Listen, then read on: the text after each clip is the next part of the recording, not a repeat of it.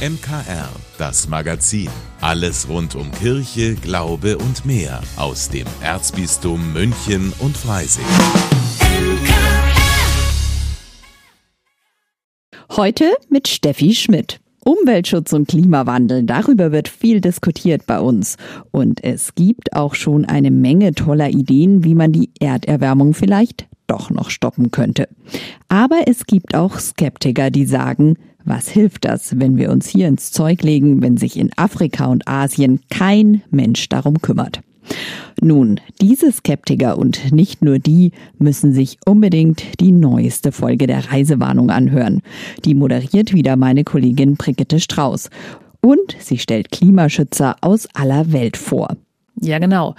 Zwei Länder schauen wir uns dabei ganz besonders an, nämlich Kenia und Indien, weil Kenia seinen Energiebedarf nämlich jetzt schon zu 90 Prozent aus erneuerbaren Energien deckt.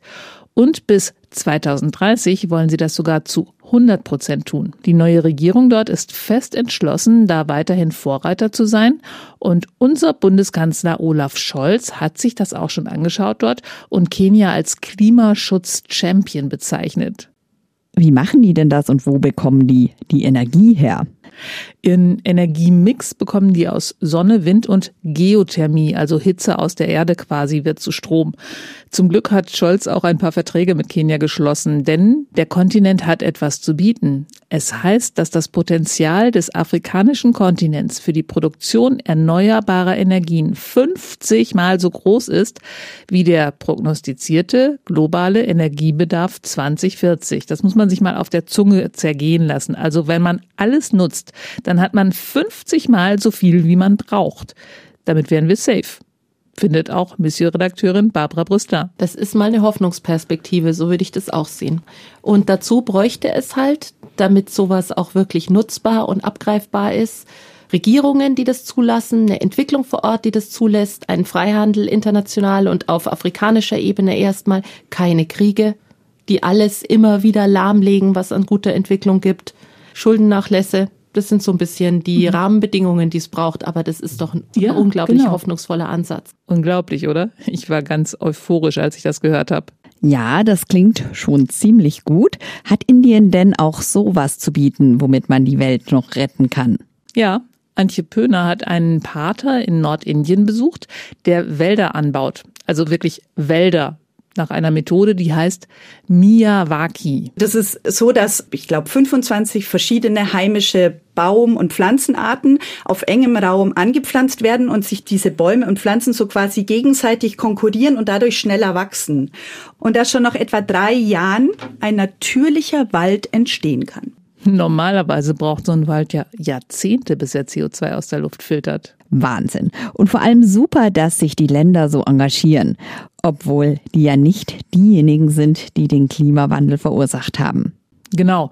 Kenia zum Beispiel produziert nur 0,1 Prozent der weltweiten Treibhausemissionen und wir hier produzieren pro Kopf fünfmal so viel wie jeder Inder. Antje zitiert dann auch einen Satz von Eckhard von Hirschhausen, den das Team für das aktuelle Mission Magazin interviewt hat. Die Klimakrise ist so himmelschreiend ungerecht, weil diejenigen, die den Himmel am wenigsten verdreckt haben, heute am härtesten bereits getroffen sind. Ja, und Darüber reden wir natürlich auch, wie der Klimawandel zum Beispiel in Indien für sommerliche Temperaturen um 50 Grad sorgt. Da sterben die Leute reihenweise. Oder wie man in Afrika über verhungerte und verdurstete Tierkadaver stolpert. Aber wir haben auch noch über eine ganze Reihe von jungen Klimaaktivisten gesprochen, die auf ganz unterschiedliche Weise für die Umwelt kämpfen. Die sind im globalen Süden, wie man immer so schön sagt, genauso engagiert wie die jungen Leute im globalen Norden, um mal bei einer ähnlichen Wortwahl zu bleiben. Ein ganz anderer Blickwinkel auf den Klimawandel und was man dagegen tun kann. Mit einigen Hoffnungsschimmern. Das gibt's in der neuen Folge der Reisewarnung. Jederzeit online unter Münchner-Kirchenradio oder überall, wo es Podcasts gibt. Und heute Abend bei uns im MKR ab kurz nach sieben, also nach dem Gottesdienst. Am vergangenen Wochenende war Priesterweihe und um das Thema Priester geht es auch in der aktuellen Kirchenzeitung. Bei mir ist jetzt Joachim Burkhardt. Joachim, hallo. Servus, hallo. Das Thema Priester, das beleuchtet ihr in der aktuellen Ausgabe der Kirchenzeitung aus ganz unterschiedlichen Blickwinkeln, oder? Ja, zunächst mal ist da die große Freude, dass wieder eine Priesterweihe stattgefunden hat, nachdem sie ja letztes Jahr ausgefallen war. Und wir haben dieses Jahr drei neue Priester bei uns im Erzbistum, die wir natürlich in der Kirchenzeitung gebührend vorstellen. Was sind das denn für Herren, für alle, die jetzt noch nicht so viel mitbekommen haben? Klar, ganz unterschiedlich wahrscheinlich, aber ja. Das sind drei Männer zwischen 31 und 39 Jahren, die auch uns einiges darüber erzählt haben, wie sie zu ihrer Berufung gekommen sind und mit welchen Erwartungen und Vorstellungen sie in diese neue Lebensphase jetzt gehen. Wir haben sie besucht und persönlich mit ihnen gesprochen und ja, das sind drei ganz interessante Persönlichkeiten. Dann bleibt ihr aber nicht nur bei uns, bei unseren Priestern, sondern ihr schaut auf die unterschiedlichen Konfessionen. Ganz genau. Es ist ja immer häufiger auch die Rede über die Art und Weise, wie Priester leben, über diese priesterliche Lebensführung, über all diese Besonderheiten, die mit diesem Amt verbunden sind. Der Zölibat ist da natürlich sehr prominent. Und wir haben einfach mal geschaut, wie ist das in anderen christlichen Konfessionen? Was dürfen oder können eigentlich protestantische, orthodoxe oder auch sogar anglikanische Priester? Und auch das ist recht interessant, weil, wie man schon erwarten kann, es gibt überall Unterschiede. Jetzt bin ich ein bisschen neugierig geworden, wenn wir mal bei den Protestanten bleiben. Also für uns klingt es ja immer so, als ob das da ein ganz normaler, ich sag, Beruf wäre. Man geht hin, man macht seine Arbeit und man geht wieder heim. Ist nicht so. Naja, das Amtsverständnis ist tatsächlich anders als in der katholischen Kirche. Deswegen erkennt die katholische Kirche ja auch nicht an, dass evangelische Priester äh, ordiniert oder geweiht sind in dem Sinne, wie die katholische Kirche das versteht. Und sehr bekannt ist natürlich, dass protestantische Priester, Pastoren, dass die verheiratet sein dürfen. Übrigens dürfen das auch orthodoxe Priester, obwohl die orthodoxe Kirche ja noch etwas konservativer wirkt als die katholische, aber tatsächlich Priester dürfen dort verheiratet sein und Kinder haben.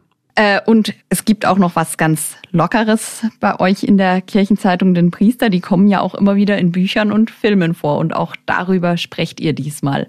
Ja, ich denke, Priester, die gehören zu den dankbarsten und spannendsten Rollen und Figuren, die so in der Literatur oder auch in Film und Fernsehen vorkommen.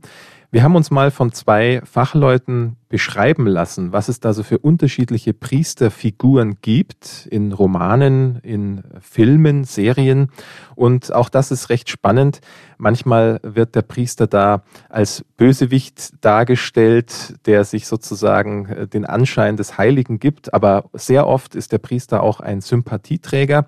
Sehr interessant also auch unsere beiden Streifzüge durch Literatur und Film. Wunderbar. Vielen Dank an meinen Kollegen Joachim Burkhardt. Und die Münchner Kirchenzeitung, die bekommen Sie natürlich hier in unserer Buchhandlung Michaelsbund. Sie können sie auch abonnieren und es gibt sie selbstverständlich auch als E-Paper mit vielen spannenden Themen. Er ist einer der bekanntesten Journalisten im Politikbereich, war jahrzehntelang Redakteur bei der Süddeutschen Zeitung und am Donnerstag liest er in der Buchhandlung Michaelsbund aus seinem neuen Buch. Heribert Prantl. Mensch Prantl heißt der Band und Prantl erzählt da auch aus dem eigenen Leben als Jurist und Journalist. Begleitet wird er von Musikerin Monika Trasch. Ich freue mich total drauf, weil ich keinen kenne, der so fundiert schreibt wie Heribert Prantl. Da sitzt jeder Satz, da ist alles hinterfragt und hat Gültigkeit. Und in gute Lieder, egal ob alt oder neu, findet man das auch ein bisschen, dieses, diese Gültigkeit. Und wenn es ein Lied schafft, Persönliches und Allgemeingültiges in Übereinstimmung zu bringen, dann werden es besonders stark. Monika Trasch und Heribert Prantl. Also eine ideale Kombination.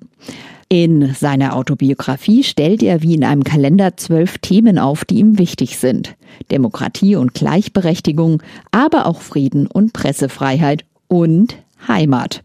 Und wieder ist da eine Brücke zu den Themen von Monika Traschs Liedern und ihren Podcasts. Heimat oder wenn Heribert Prantl schreibt über die großen Kirchenfeiertage. Also da gibt es sofort den Zusammenhang zu meinen Podcast-Liedern natürlich und auch zu dem, wo ich gedanklich herkomme. Also es muss nicht die tagesaktuelle Politik sein, aber die, die großen Themen von, von wo der Mensch herkommt und wo er hingeht und, und zwischen Leben und Tod, die betreffen uns ja alle. Vielleicht legt Prantl bei seiner autobiografischen Lesung den Akzent ja auf die menschelnden, die persönlichen Themen. Monika Trasch hat aber auch kein Problem, den scharfzüngigen, streitbaren Journalisten Prantl durch den Abend zu begleiten. Ich muss natürlich spätestens seit die Kinder habe auch politisch denken, weil man sich einfach nicht rausklinken kann und man kann sich gerade gewaltig aufregen, auch Sorgen und muss sich immer wieder auf die Hinterfüße stellen und trotzdem oder gerade deswegen einfach ähm, sich sein, sein Optimismus bewahren, um wirksam bleiben zu können und um stark bleiben zu können, also allein für, für, die, für die eigenen Kinder. Optimismus, kluge Gedanken und gute Musik. Mit Heribert Brandl und Monika Trasch am Donnerstag in der Buchhandlung Michaelsbund. Zu Gast ist Heribert Brandl, übrigens auch in unserem Podcast.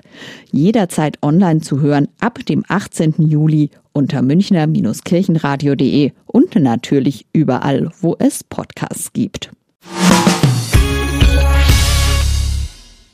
Im Kino erwartet die Zuschauer diese Woche die neue Komödie von François Anson. Außerdem eine Schriftstellerin im Irak, die trotz der Kriegsfolgen ihren Lebensmut nicht verliert. Mehr dazu jetzt in den Filmtipps mit unserem Redakteur Klaus Schlaug und dem katholischen Filmdienst. Mein fabelhaftes Verbrechen heißt die neue Komödie des renommierten französischen Regisseurs François Ozon. Dabei geht es um eine angehende Schauspielerin, die bei einem Vorsprechen von einem Theaterproduzenten belästigt wird. Kurz nach dem Treffen wird der Mann ermordet. Die Mitbewohnerin der jungen Darstellerin, eine Anwältin, überredet sie dazu, die Tat einzugestehen und sich vor Gericht wegen Notwehr freisprechen zu lassen. Durch die öffentliche Aufmerksamkeit werden beide Frauen schlagartig bekannt, erleben aber auch unverhoffte Folgen ihres Schwindels. So ein Verbrechen kann Wunder bewirken. Hallo, meine Püppchen. Ich kannte Montferrand, seit ich Schauspielerin bin. Vergangenes Jahrhundert? Oh. Sie ist ihre leibliche Tochter. Nein, ich kenne die Kleine erst, seit sie ihr Verbrechen verwirklicht hat. Da ist sie mir ans Herz gewachsen. Sie haben mein Verbrechen gestohlen? Ich will's von Ihnen zurück. So, Mademoiselle Bertie. Noch mehr?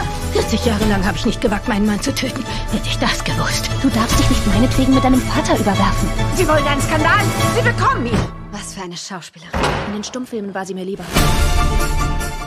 Mein fabelhaftes Verbrechen ist eine mit viel Lust an suffisanter Übertreibung in Szene gesetzte Komödie, die temporeich und mit einer großartigen Schauspielerriege unterhält.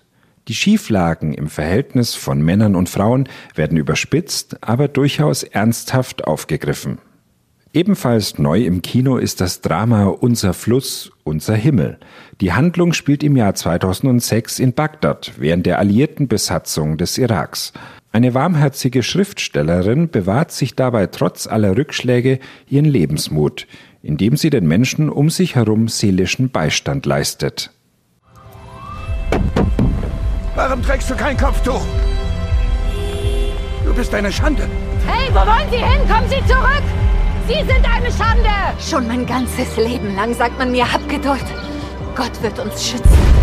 Doch was hat uns diese Geduld bitte gebracht? Wir sind Unmenschen. Wir, die Amerikaner und die ganze Welt. Wir finden einen Weg, damit wir von hier wegkommen. Und wie andere Menschen leben können. Wir wollen doch, dass Rima normal aufwächst. Dieses Land ist wie ein kranker, geliebter Mensch. Man lässt ihn nicht im Stich. Das ist unser Land, unser Himmel. Unser Fluss, unser Himmel erinnert an Robert Altmans Episodenfilm Shortcuts, verknüpft die verschiedenen Geschichten aber eher lose und nüchtern. Durch viele beiläufige Alltagsbeobachtungen entsteht ein erhellendes Gruppenporträt der irakischen Gesellschaft im Dauerkrisenmodus. Klaus Schlaug für das MKR. Vielen Dank, dass Sie sich unseren Podcast MKR, das Magazin des Münchner Kirchenradios, angehört haben. Wir freuen uns, wenn Sie unseren Podcast abonnieren und in der Podcast-App Ihrer Wahl bewerten. Am liebsten natürlich mit fünf Sternen. Wir haben auch noch viele andere schöne Podcasts. Diese finden Sie unter münchnerkirchenradio.de und überall, wo es Podcasts gibt. MKR. Wir machen Ihren Podcast. MKR. Mehr Tiefgang für den Süden.